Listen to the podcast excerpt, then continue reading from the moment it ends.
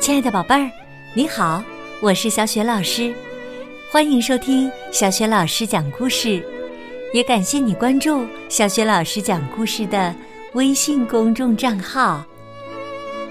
今天呢，小雪老师给你讲的绘本故事名字叫《燕子的旅行》。这个绘本故事书的文字和绘图都是来自德国的安娜·莫勒，译者。张小磊，选自《海豚绘本花园》系列。好的，接下来小雪老师就给你讲这个故事啦。燕子的旅行。小雨燕刚刚从蛋壳里钻出来，它还没法站起来，就已经仰起脑袋找妈妈要吃的了。谁会给他送吃的来呢？雨燕爸爸飞到他面前，把一团小虫子塞进了他的嘴巴。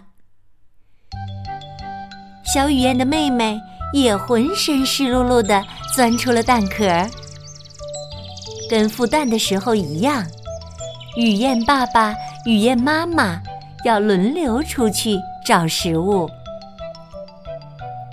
有时候，爸爸留在窝里，给宝宝们取暖；有时候是妈妈留下来。很快，小雨燕身上的羽毛就丰满起来了。它开始试着在狭窄的窝里伸展翅膀，偶尔呢，也会好奇的凑到洞口向外张望。终于。他鼓起勇气，走出温暖的家，到外面的世界瞧一瞧。小雨燕蹲在窝边，往外轻轻一跳，然后张开翅膀，这样就飞起来了。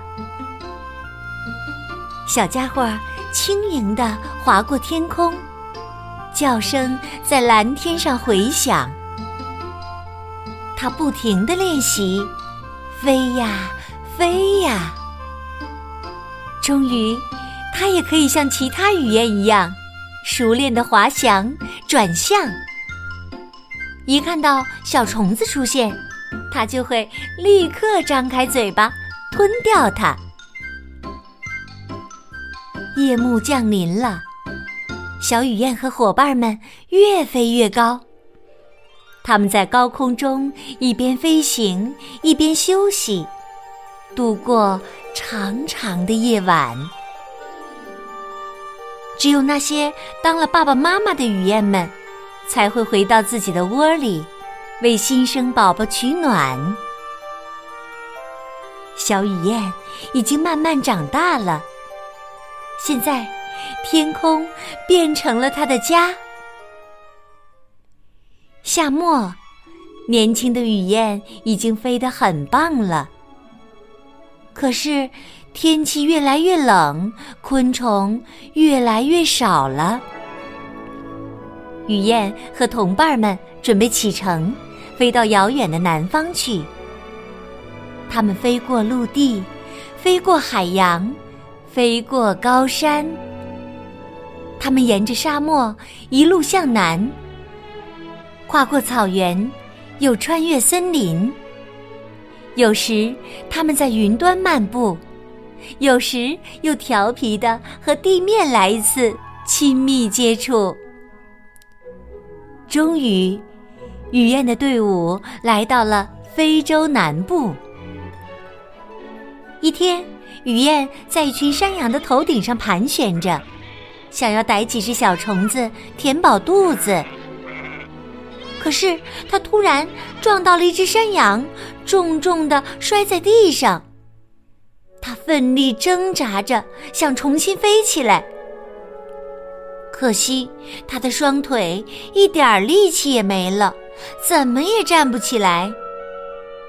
地面上也没有足够的气流，能把它送回天空中。这时。三个放羊的孩子发现了雨燕。快来看，这只鸟儿是不是受伤了？卡菲尔小心翼翼地捧起雨燕，对伙伴们叫了起来。以前，他只在天空中见过这些身手敏捷的捕虫能手。沙菲轻轻问道：“咱们要不要带它回家呢？”卡菲尔摇了摇头，轻轻的伸出手臂，摊开手掌。雨燕轻轻的扇了扇翅膀，借着空中的气流飞了起来，回到了蓝天的怀抱。雨燕和同伴们在非洲生活了半年，差不多是时候飞回北方了。于是，他们踏上了回家的旅途。飞过群山的时候，不巧碰上了暴风雨，雨燕只好落下来，停在一户人家的屋檐下。她紧紧抓住墙面，直到狂风暴雨慢慢退去。天气常常变来变去。雨燕只好改变了回家的路线。他绕了很远很远的路，躲过了那些天气恶劣的地方。到了温暖的四月，雨燕终于隐约看见了自己的家乡。它扇动翅膀，像箭一样呼啸着穿梭在高楼大厦之间。寻找着完美的安家地点，可是很多好地方早就被别的动物占领了。最后，雨燕发现了一个地方，在一户人家的墙上，有个方形的小洞，正好可以用来修建小窝。不过，雨燕太年轻了。还没法独自养育宝宝，等到明年，他就可以直接在这里安家了。冬去春来，雨燕们又从遥远的非洲回来了。可是，墙上的小洞竟然被封上了，在原来的地方出现了一个新的洞穴。雨燕开心的不得了，连忙飞来飞去，又是找干草，又是布置小窝。新家终于建好了，雨燕高声唱起了歌儿。嘿，一位美丽的雨燕姑娘立刻被她吸引了过来。现在，他们可以一起布置温暖的家。共同养育自己的宝宝了。当然啦，每年夏天，他们都会在这里见面，生更多的雨燕宝宝。